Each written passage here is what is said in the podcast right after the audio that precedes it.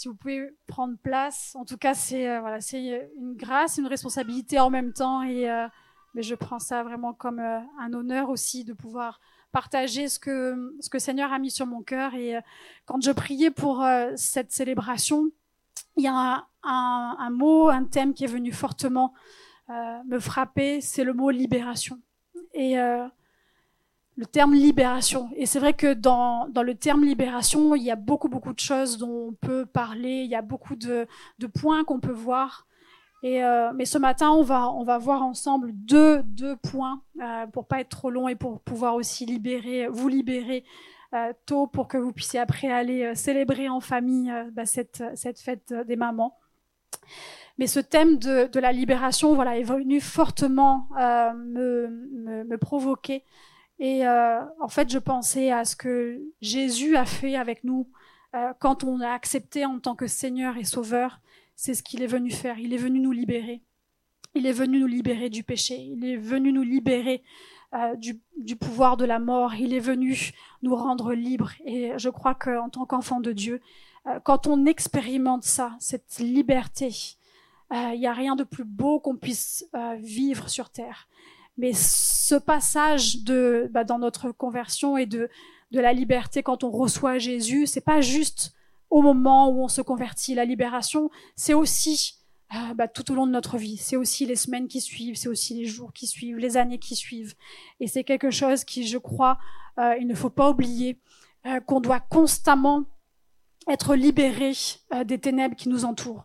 Et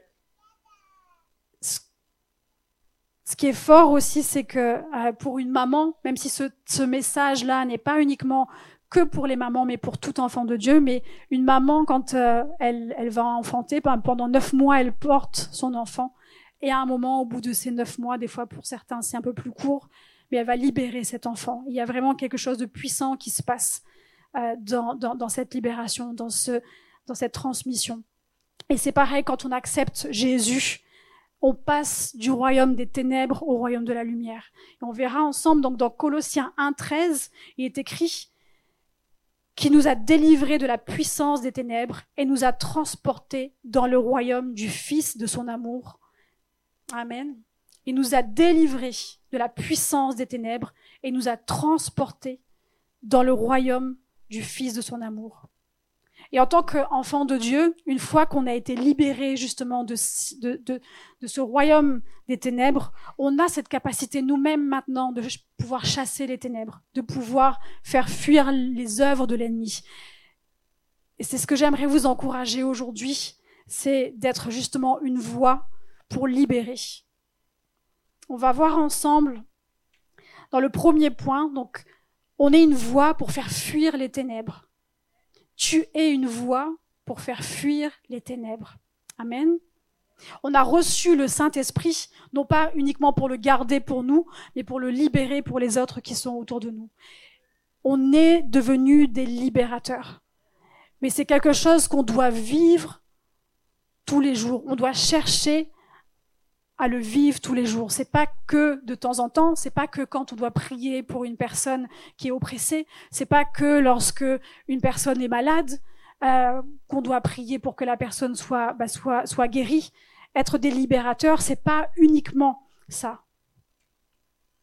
Un libérateur, oui, il va prier pour euh, chasser les maladies, il va prier pour euh chasser les ténèbres, mais qu'est-ce qui fait un libérateur? C'est quelqu'un qui délivre. Mais il délivre de quoi? En fait, il délivre du mal. Et Jésus est venu nous rendre libres justement pour que nous fassions le bien chaque jour. C'est pas uniquement pour qu'on fasse ce qu'on a envie, pour pas qu'on fasse nos plans, nos propres, euh, je dirais, euh, nos propres désirs. Bien évidemment, il nous donne une propre volonté. Il va nous laisser faire nos choix. Il va nous laisser bah, choisir ce qu'on aime. Je veux dire, euh, quand je me suis habillée aujourd'hui, je vais pas demander euh, ce que j'allais mettre. J'ai choisi moi-même la tenue que je voulais mettre. Donc, bien évidemment, il va nous laisser un libre choix. Mais quand je parle de, euh, de devenir un libérateur, c'est pour faire sa volonté à lui. Pour que dans chaque jour de nos vies, on décide euh, de faire le bien, on décide de bénir, on décide de libérer son amour, on décide de donner la vie à ceux qui nous entourent. Amen. Dans 1 Jean 3, 8, il est écrit, Celui qui pêche est du diable, car le diable pêche dès le commencement. Le Fils de Dieu a paru afin de détruire les œuvres du diable. On voit que la mission, une des missions que Jésus a eues sur terre, justement, a été de détruire les œuvres du diable. Et en tant que parent, en tant qu'enfant de Dieu également, on peut justement laisser un héritage sur cette terre. Certains vont laisser peut-être un héritage matériel, bah voilà, qui peut être bien, qui peut être gros, qui peut être extraordinaire pour leurs enfants. Mais je crois que le plus bel héritage qu'on puisse laisser à nos enfants et à nos proches, c'est vraiment la foi et c'est vraiment d'être des libérateurs en Jésus-Christ. Amen. Psaume 18, 29 nous dit, Oui, tu fais briller ma lumière, l'Éternel, mon Dieu, éclaire mes ténèbres. Je crois que c'est une prière exceptionnelle à faire, je crois, chaque jour, de demander à Dieu de faire briller notre lumière et d'éclairer nos ténèbres. Parce que l'ennemi, il veut pas nous faire de cadeaux. C'est pas parce que maintenant on a accepté Dieu dans notre vie qu'il va nous lâcher, pas du tout. Il va chercher constamment à venir, à revenir. Il va chercher constamment à, à, à nous freiner, à nous stopper. Et c'est pour ça qu'on doit prier chaque jour afin de demander à Dieu sa grâce pour que nous prenions notre autorité en tant qu'enfants de Dieu et en tant que libérateurs pour stopper les ténèbres dans nos vies, dans la vie de ceux qui nous entourent, même que ce soit au niveau de votre travail. Peut-être que vous avez des personnes, vous entendez leur histoire, vous entendez ce qu'elles vivent, vous entendez peut-être des situations euh, terribles de personnes qui, qui passent par des tragédies. Euh, mais si tu as Christ, tu es capable de venir emmener de la lumière dans la situation de ton collègue, de ton ami, de tes parents, de tes enfants. Amen. Éphésiens 5.8 nous dit, autrefois, vous étiez ténèbres, et maintenant vous êtes lumière dans le Seigneur. Marchez comme des enfants de lumière. C'est un magnifique verset. Et euh, je crois qu'on doit demander à Dieu chaque jour de nous donner sa grâce justement pour euh, le vivre et pour l'incarner et pour le, le, vivre de manière pratique dans notre quotidien. Et je crois que c'est ce que nos enfants aussi et les gens autour de nous ont besoin de voir, pas juste d'entendre qu'on est chrétien, pas juste d'entendre qu'on va à l'église, pas juste d'entendre qu'on prie, mais qui voient comment on réagit, ils voient comment euh, on vit, ils voient comment on parle également, parce que les gens, en fonction de comment on parle, on peut les influencer également. Est-ce qu'on est toujours en train d'encourager positif ou est-ce que ben on va être dans, dans des états d'âme qui vont bah, toujours aussi être dans le sens de la personne qui ne connaît pas Dieu? Donc tout ça, c'est un travail, je dirais, quotidien et on a besoin de sa grâce pour pouvoir le vivre et être, euh, je dirais, des incarnations de sa parole. Euh, J'aimerais qu'on puisse voir ensemble l'exemple, un exemple puissant dans la parole de Dieu de l'apôtre Paul, dont vous avez certainement euh, bah, lu, euh, lu les histoires et les écrits dans la parole, mais particulièrement dans Acte 19, versets 11 à 17. L'apôtre Paul était une voix puissante pour faire fuir les ténèbres. Pendant sa vie, lorsque Dieu vraiment l'a touché, depuis que euh, Seigneur l'a touché, il a eu une vie vraiment de puissance. Il est passé des ténèbres à la lumière. Et chaque jour, quand il avançait pour Dieu, la puissance de Dieu agissait au travers de lui. Et il faisait fuir l'œuvre des ténèbres. J'aimerais qu'on puisse lire ensemble. Donc, acte 19, 11, 17, il est écrit, Dieu faisait des miracles extraordinaires par les mains de Paul. On allait jusqu'à prendre des mouchoirs et du linge qu'il avait touché pour les appliquer aux malades. Ceux-ci guérissaient et les mauvais esprits s'enfuyaient. Quelques juifs qui allaient de lieu en lieu pour chasser les démons voulurent alors invoquer eux aussi le nom du Seigneur Jésus sur ceux qui étaient sous l'emprise d'esprits mauvais. Par le nom de ce Jésus que Paul annonce, disait-il, je vous ordonne de sortir. Ceux qui agissaient ainsi étaient les sept fils d'un certain Séva et un chef des prêtres juifs. Mais l'esprit mauvais leur répondit, Jésus, je le connais, Paul, je sais qui c'est, mais vous, qui êtes-vous? Là-dessus, l'homme qui avait en lui le mauvais esprit se jeta sur eux, les maîtrisa et les malmena avec une telle violence qu'ils s'enfuirent de la maison, les vêtements en lambeaux et couverts de blessures. Cet incident fut connu de tous les habitants d'Éphèse, juifs et grecs, furent saisis tous de crainte, et le nom du Seigneur Jésus fut l'objet d'un grand respect. Je crois que c'est un passage puissant qui nous, qui peut nous, nous donner euh, une leçon, dans le, une belle leçon, et, euh, et, et justement nous, on peut retirer vraiment un principe puissant dans ce passage. On voit que Paul accomplissait des miracles, même son mouchoir. Ils utilisaient son mouchoir pour guérir les malades, pour chasser les esprits mauvais. Et ce qui est intéressant, c'est que on voit que les prêtres qui étaient là, et il y avait aussi des sorciers qui étaient présents, ont voulu imiter et faire la même chose. Donc, ils se sont dit, bon, on va essayer, ça a l'air simple, mais ils étaient tellement surpris de voir la puissance et ils voyaient tellement le résultat efficace qu'ils se sont dit, ils veulent, ils veulent faire la même chose, ils veulent imiter, ils veulent essayer. Et c'est ce qu'ils ont fait. Et on a lu dans ce passage que ça s'est mal passé pour eux euh, et que les, tous les habitants qui étaient aux alentours ont connu cette histoire, tellement c'est quelque chose qui a marqué en fait l'histoire. Et on peut se poser la question sur pourquoi est-ce qu'ils n'ont pas eu le même résultat que Paul? Parce que s'ils ont essayé, c'est que quand même, il y avait, une, il y avait un petit peu de foi. Si, si, euh, enfin, s'ils n'avaient pas un petit peu de foi, je pense qu'ils n'auraient pas essayé. Mais ils se sont dit, bah, quand on prie au nom de Jésus, c'est efficace, c'est puissant et, et, ça marche. Donc on peut se poser la question sur pourquoi est-ce qu'ils n'ont pas eu le même résultat. Je ne vais pas dire que ma réponse est la bonne. Je, dis, je, vais, je vais vous proposer une réponse. Il peut en avoir d'autres. Mais euh, en tout cas, euh, une des réponses, c'est qu'ils ont prié au nom de Jésus, mais ils n'avaient pas la révélation que Paul avait de Jésus. Ils ont prié au nom de Jésus, mais ils n'avaient pas la même révélation que Paul avait de Jésus. Lorsque Paul citait le nom de Jésus, il incarnait lui-même la parole. Sa vie son être tout entier était aligné, son être tout entier était aligné à la parole de Dieu. Et il incarnait la parole.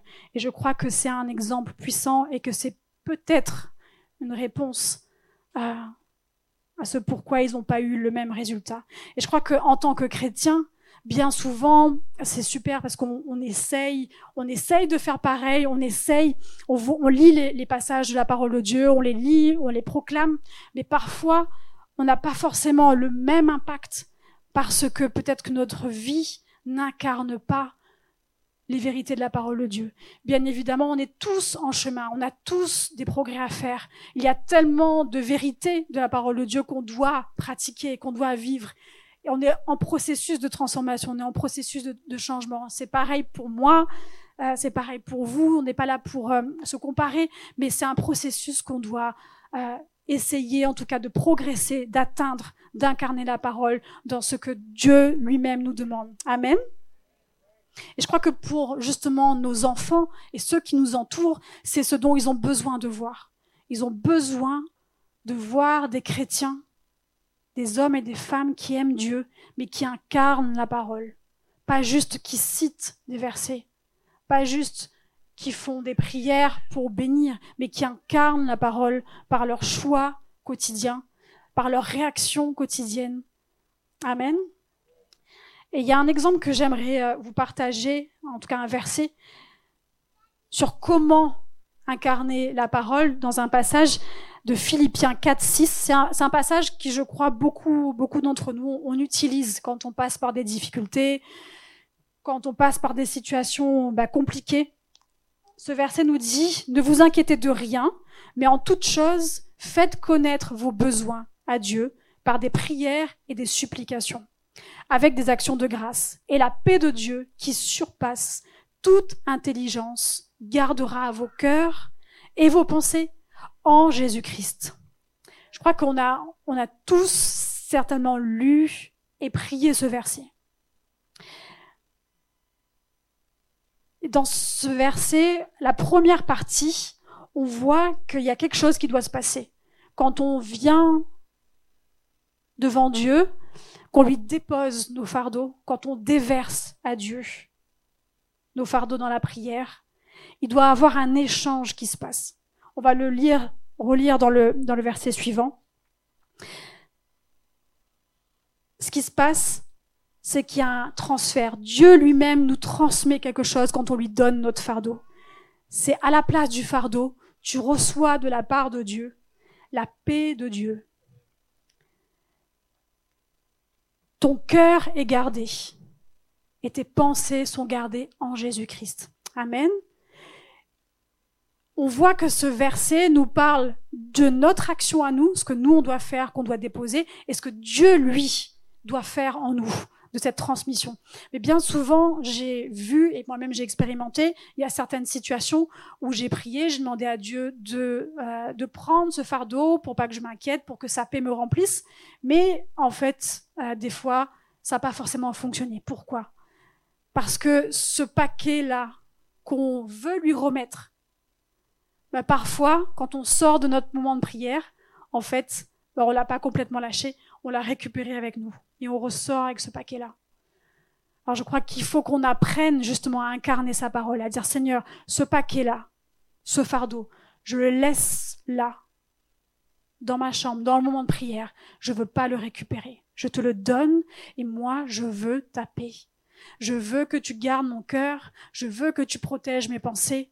Et ce fardeau, on le dépose et il ne revient plus. Et je crois que c'est ce que la puissance de sa parole fait et elle est agissante. Amen. Merci Seigneur pour sa parole qui est puissante et qui est vérité.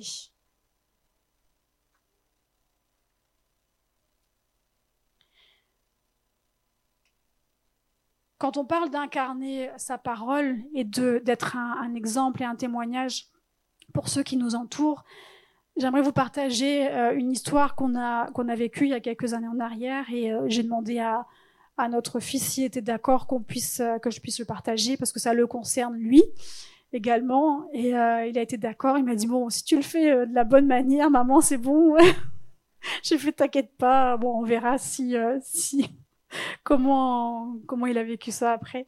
Mais je crois que c'est un témoignage, un exemple puissant pour montrer comment justement on doit incarner la parole, comment on, doit la vivre chaque jour. Donc il y a des années en arrière, j'allais récupérer donc euh, Mathis, notre deuxième fils, à l'école. Et quand j'arrive en fait à l'école, dans la cour, il y avait tous les parents, les enfants, et euh, je vais euh, dans la cour pour le chercher. Et puis je, je vois une dame en fait qui que je ne connaissais pas, que j'avais jamais vue, qui est en train d'agripper Mathis au bras violemment et qui est en train de lui hurler dessus. Donc je m'empresse d'aller voir cette dame et donc je m'adresse à elle. Je dis Madame, qu'est-ce que vous faites? C'est mon fils je vous permets pas de le tenir comme ça, pourquoi vous lui criez dessus? Et là, donc, elle élève la voix, donc j'ai essayé de garder mon calme quand j'ai parlé. Et là, elle élève la voix contre moi, elle m'injure. Et euh, elle me dit oui, euh, c'est pas comme ça, il élève marmaille.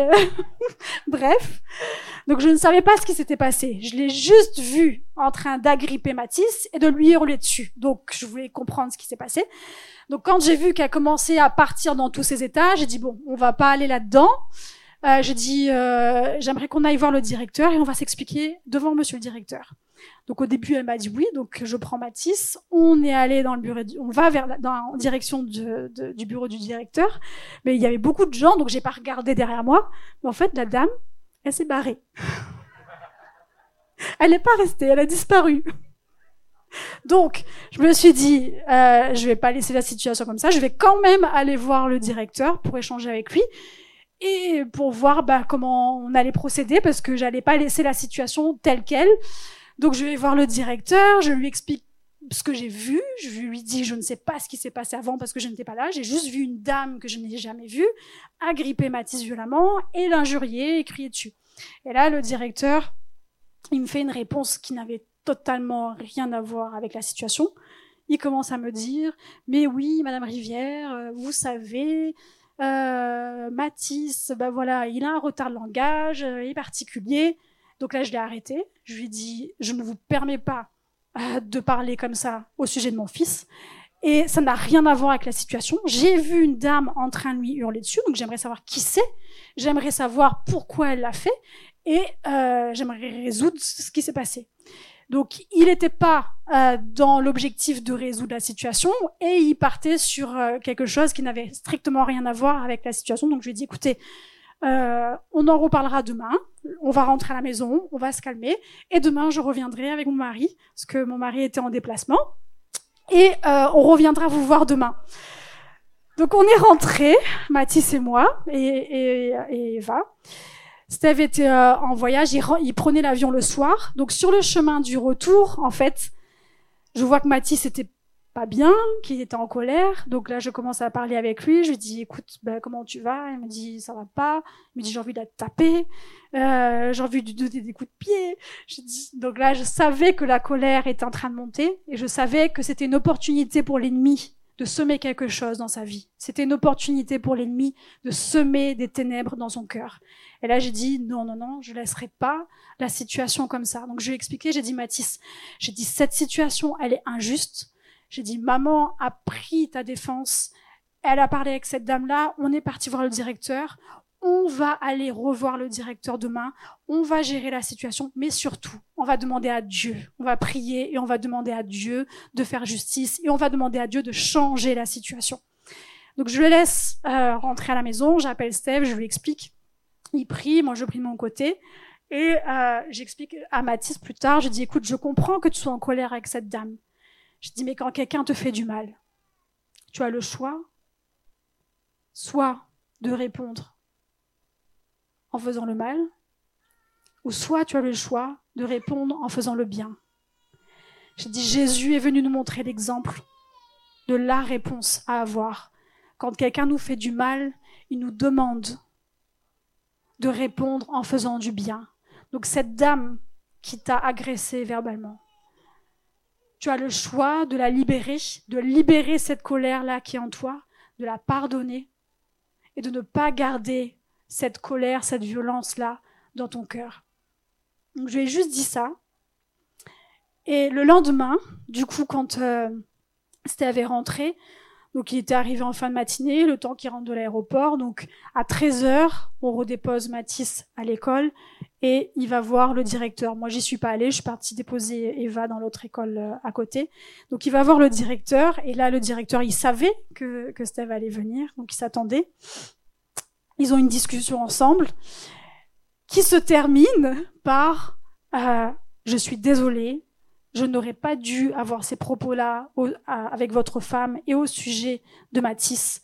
Je n'aurais pas dû euh, dire à votre épouse tout cela, ça n'avait rien à voir avec la situation.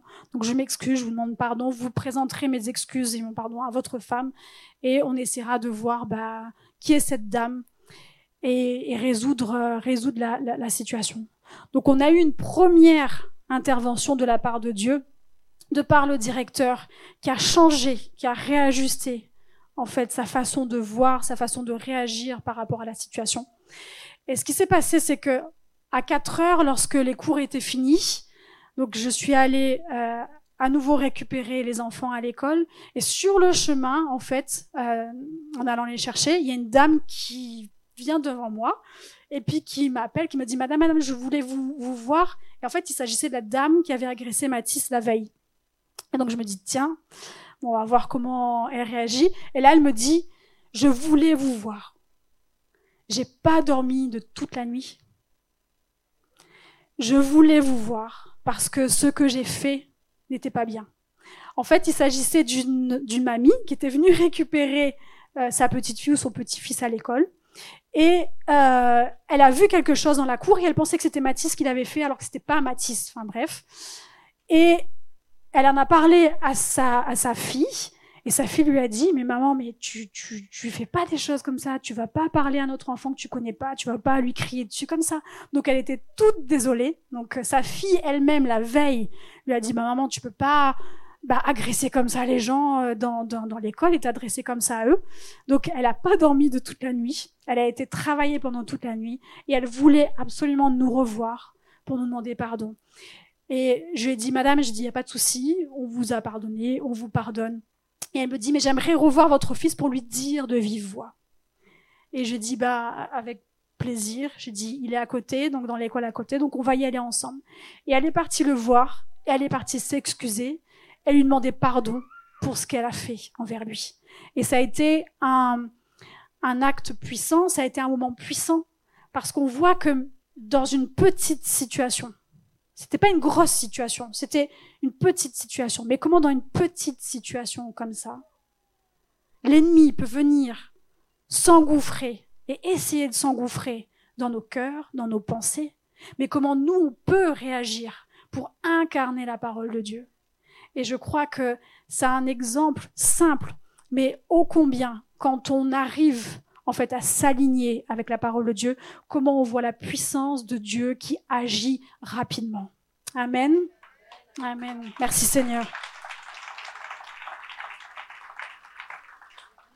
Et je crois que ce, ce, ce, qu'on a vécu en fait au-delà de la, de la réaction de la dame, parce que oui, elle a eu une belle réaction, elle a eu cette humilité de, de venir aussi demander pardon, mais au-delà de ça, en fait, on savait que euh, c'est Dieu lui-même et que spirituellement il y avait quelque chose qui s'était passé dans l'esprit parce qu'on avait réussi à s'aligner avec la parole de Dieu. On avait réussi à incarner en fait la parole de Dieu sur le moment, en réagissant, en, en pardonnant à l'instant présent lorsque la personne bah, nous a fait, nous a fait du, du, mal et nous a fait du tort. Et c'est ce que j'aimerais vous encourager à être euh, ce canal, à être euh, une voix en fait pour libérer les autres, à être une voix et un exemple en fait pour tous ceux qui vous entourent, à leur montrer comment en Jésus-Christ on peut agir, comment on peut emmener la puissance de Dieu, comment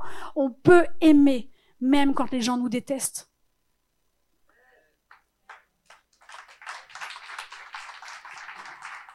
Quand une personne te hait, quand une personne te déteste, quand une personne veut te détruire, quand une personne fait tout pour te détruire, tu as le choix. Tu as le choix dans ta réaction. Tu as le choix de laisser Dieu venir prendre toute la place dans ton cœur et de pardonner et d'agir de la bonne façon. Amen. Le deuxième point que j'aimerais voir avec vous ce matin, c'est qu'on est une voix pour faire la volonté de Dieu. Tu es une voix pour faire la volonté de Dieu. Est-ce que vous pouvez répéter après moi? Je suis une voix pour faire la volonté de Dieu. Amen. J'aimerais vous poser ces questions. Est-ce que réellement on désire? Est-ce que réellement tu désires? Est-ce que réellement je désire faire sa volonté? Est-ce que je désire être un libérateur? Est-ce que je désire réellement détruire les ténèbres qui essayent chaque jour de venir m'opprimer, qui essayent de venir semer des mauvaises choses dans ma vie Est-ce qu'on croit réellement à ce que Dieu nous dit dans sa parole? Est-ce qu'on croit réellement à ses vérités? Comme je vous disais tout à l'heure, Dieu nous laisse le choix. Il va pas me forcer, il va pas te forcer. Et j'aimerais qu'on voit ensemble deux histoires extraordinaires dans la parole de Dieu dans Luc 1. On va voir deux histoires et deux réactions. Ces deux histoires, c'est l'histoire de Zacharie, donc qui était marié à Élisabeth, et on va voir l'histoire de Marie, la mère de Jésus. Et dans ce passage de Luc 1, en fait, dans ces deux histoires, on voit que ces deux personnes ont eu deux rencontres. Tous les deux ont une rencontre avec l'ange Gabriel. L'ange Gabriel vient annoncer à Zacharie que sa femme qui est stérile et âgée va avoir un enfant. Et l'ange Gabriel qui vient annoncer à Marie qu'elle sera la mère de Jésus. On va lire ensemble, donc dans Luc 1 au verset 20, la réaction de Zacharie. Et voici, tu seras sans parler, et tu ne pourras point parler jusqu'au jour que ces choses arriveront, parce que tu n'as point cru à mes paroles, et qui s'accompliront en leur temps. On voit ici que Zacharie n'a pas cru à la parole de Dieu au travers de la bouche de l'ange. Et comme il n'a pas cru, il va devenir muet pendant le temps, jusqu'au temps où l'enfant va naître. Ensuite, on va lire ensemble dans Luc 1, verset 38, la réaction de Marie. Et Marie dit, Voici la servante du Seigneur, qu'il me soit fait selon ta parole. Et l'ange se retira d'elle. Donc on voit deux personnes, deux rencontres avec un ange et deux réactions. Zacharie, qui face à ce que l'ange lui dit, ne croit pas. Et Marie, qui reçoit la parole. Ma question est, est-ce que on va choisir d'être comme Zacharie, de ne pas croire à ce que Dieu nous dit? Ou est-ce qu'on va faire comme Marie, qui elle choisit de recevoir la parole de Dieu, malgré les conséquences qui vont suivre, parce qu'elle savait que forcément, quand elle allait dire oui à la volonté de Dieu, elle savait que quand elle allait accepter cette volonté, il y aurait plein de choses qui allaient se passer qui n'allaient pas être toutes roses pour elle, qui n'allaient pas être toutes simples pour elle. Et ce qui est intéressant dans cette histoire, dans Luc, dans ces deux, euh, dans ces deux passages, enfin, ces deux personnes, l'ange avait dit à Zacharie qu'il retrouverait la voix quand l'enfant sera né. Et ce qui est intéressant, c'est que bah, quand l'enfant est né, Zacharie n'a pas encore retrouvé sa voix. Et c'est écrit qu'au huitième jour de la vie de l'enfant, en fait, quand euh, la famille et les amis allaient venir pour circoncire l'enfant et donner le nom du coup à l'enfant, il y a quelque chose qui s'est passé. On va lire ensemble dans Luc 1, 60. Mais sa mère prit la parole et dit, non, il sera nommé Jean. Et lui dirent, il n'y a personne en ta parenté qui soit appelé de ce nom. Alors ils firent signe à son père qu'il déclara comment il voulait qu'il fût nommé. Et Zacharie, ayant demandé des tablettes, écrivit Jean et son nom. Et tous furent étonnés, et à l'instant, sa bouche fut ouverte et sa langue déliée, tellement qu'il parlait en louant Dieu. Et tous ses voisins en furent saisis de crainte, et toutes ces choses furent divulguées dans le pays des montagnes de Judée. Un passage extraordinaire. On voit qu'il y a quelque chose qui se passe quand Zacharie s'est aligné à la volonté de Dieu. L'ange lui avait dit qu'il aurait un fils et qu'il serait appelé Jean. Quand il s'est aligné à cette parole, il a retrouvé sa voix. C'est lorsqu'il a écrit que Jean serait son nom, qui s'est aligné avec ce que Dieu lui avait dit et demandé, c'est à cet instant même que sa voix s'est déliée.